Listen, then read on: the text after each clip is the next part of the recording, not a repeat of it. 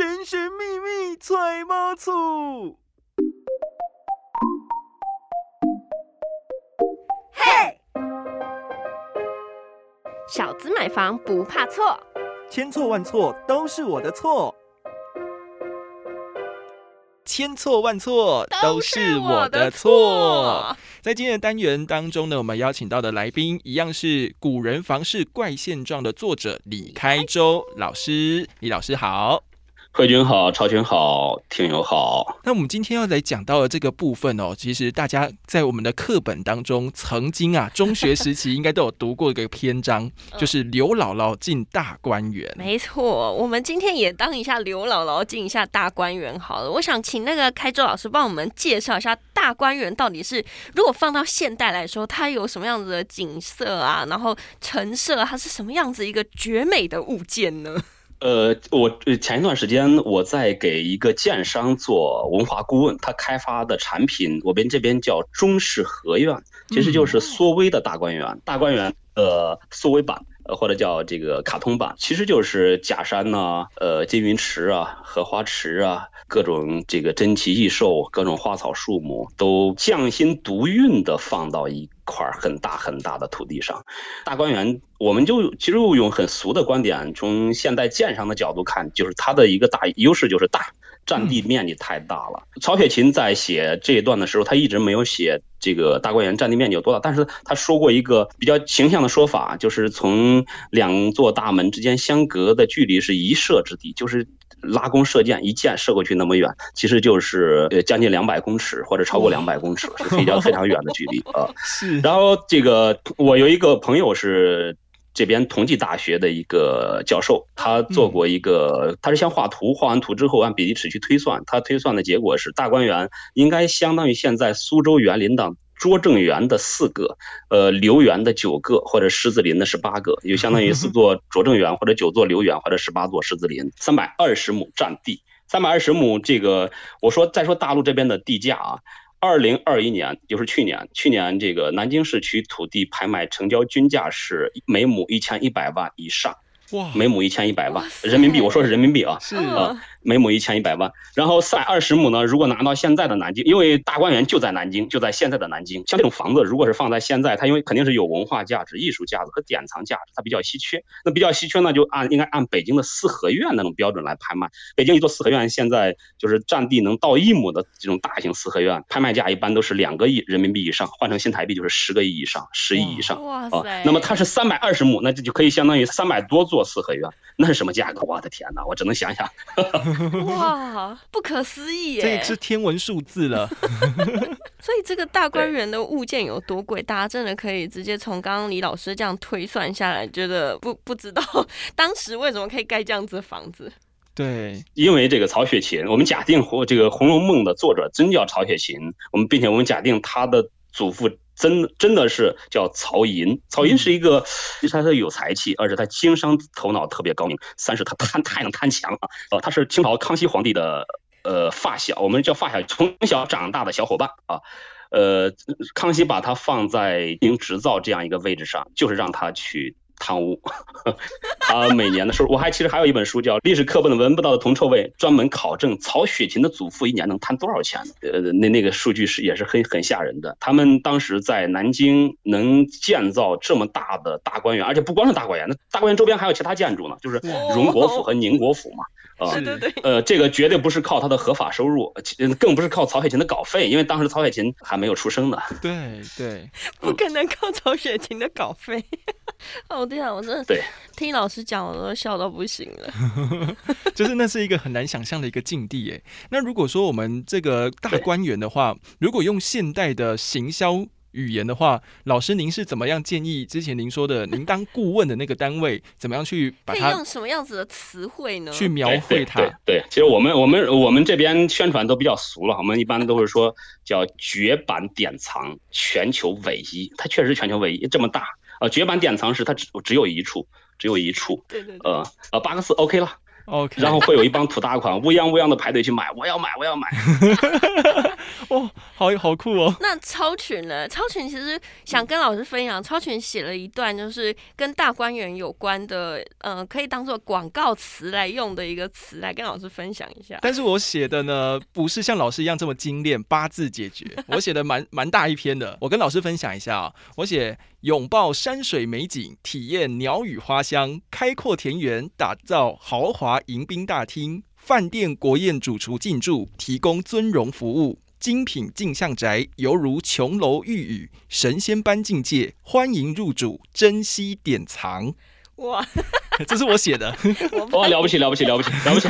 呃，这这这段广告词是能让买家一眼就能看明白它好在哪儿。我刚才说的太太粗略了，也不太超群这个广告词好。我觉得老师很，我们老师这个是简单粗暴。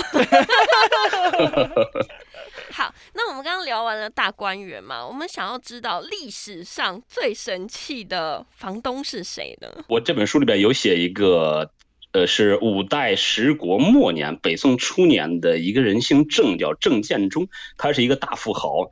他在这个湖北省有一个县叫安陆县，其实不是很出名啊。他的安安安陆县呢，这安陆县县城里面的房子有一多半都是他的。哇，你能想象吗？一个县城里面房子一多半都是他的，就他至少有几千所房屋。然后那县城里面当时是几万居民，有一多半都是他的房客，他绝对是中国历史上最牛的房东了。是 最牛的房东。那如果收租的话，那岂不是要花上很长的时间？呃，他呃他肯定不会亲自去收租了，但是我们可以想象得到他的管家有多繁忙，每天都在忙着拿一铁算盘，拿一账本儿，可能房管家可能还需要很多个助理来帮他收房租，每天都会很忙，因为绝大家绝对不会这个这个那么多人几千人啊都排队去他家，在同一天交房租，那么排到天黑大家也交不完。真的，所以这个神器的定义呢就很明确了，这个神器要多神器，就是整个县城里面有一半的人跟他租房子，这个放眼望去到现代，可能真的不太容易耶。对啊，不过台湾前阵子哦，确实有一个算是有名的房东，这个房东呢专门就是四处买房子或租房子之后呢，把它隔成好几间，再转租给其他房客。那他为什么有名呢？因为他常常就是在签合同的时候，就是那个租赁契约上面啊，就是给人家随便乱改字，或者是呃这个立了契约却不认账，然后导致纠纷非常多，大家都要找他投诉，然后上法院告他这样子。所以就是新闻有报，他就变成目前最有名的房东。哇，对，所以被人家称为是哦，他原来恶房东。哦，对对，他不是那个哦有品质确实够恶劣。还好啦，他那个嚣张的时间没有落魄的时间久。哦，被被收押了吗？没错，没错。其实我在看到那个呃老师在写这本书的时候，讲到这个“宁县房东不羡仙”这这这段里面的时候，讲到我们刚刚那个那位郑先生嘛，老师就写到啊，郑先生逗号大富翁逗号官职叉叉叉。我是希望我未来的事，可能哪一天被写那个写介绍的时候，也可以被写说慧俊逗号知名大富婆逗号广播金钟主持人。好好好，其实大家都要立自己的一个招牌就是了。就是要简单暴力。哇，我觉得跟老师聊这这本书真的很多很多很有趣的地方哦。嗯，那老师，你有没有期望说大家看这本书之后啊，比如说有没有一些读者给了你一些，比如说写信过来跟您跟您聊聊天，分享他的一些购房的心得之类的呢？呃，有还真有不少。其实我更怎么说呢？我我发现读者给我回馈的，呃，给我说的东西，往往是我已经经历过的。就他买房子的时候和我也租过房子，而且我租过很长一段房子，就在上大学的时候就开始租房子。呃，大学毕业之后又没买不起房嘛，又租了好几年房子。这个遇见过，包括你们说那个叫张什么来着？这个二房东，对，张什么？那种那那那种房东我也我也遇到过，那是一二房东，我们叫二房东，就是房子不是他的，他租下对对对租下来，租下来之后他改造一下，然后再分租给我们，分租给我们这个其实态度啊很不友好，这个。对我们也做过合同欺诈，我们叫合同欺诈，就是是他会在格式化合同里面，就是定型化契约里边会埋藏一些条款。哇，就我当我们当时还给他给这种房东，他就给这一类房东，这一类二房东，还用八个字来描述，就叫他他们刚开始就是让我们租赁的时候态度特别好是啊，就叫笑脸迎客，就是通过笑脸把我们给带过去，让我们去租他的房子。然后呢，关门打狗，关门打狗，笑脸迎客，关门打狗。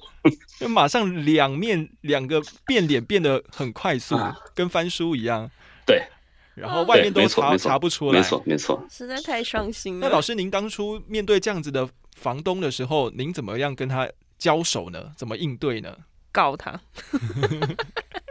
呃，我我我我们这边其实还是走法律途径的这个过，我说过去啊，走法律途径是这个真是成本挺高的，因为嗯我们对年轻人每天急着上班工作，这个真是跟他耗不起，耗不起怎么办呢？就真是吃一个哑巴亏，然后我去其他地方租房子，哦，很多都真都都是真是这样子啊。他没没工作，他每天只需要把房子改造改造租出去就行了啊。然后我们呢是有工作的，我们可能还需要加班，对，首先要花一笔钱，呃，请了律师还未必能把官司给打赢啊，对吧？即便是打赢了，我们的收获也很小，是无非是让他退一些租金而已。嗯，那就这种情况呢，就我们都这种心态呢，就找这种恶房东给做大了，让他给这个横行霸道。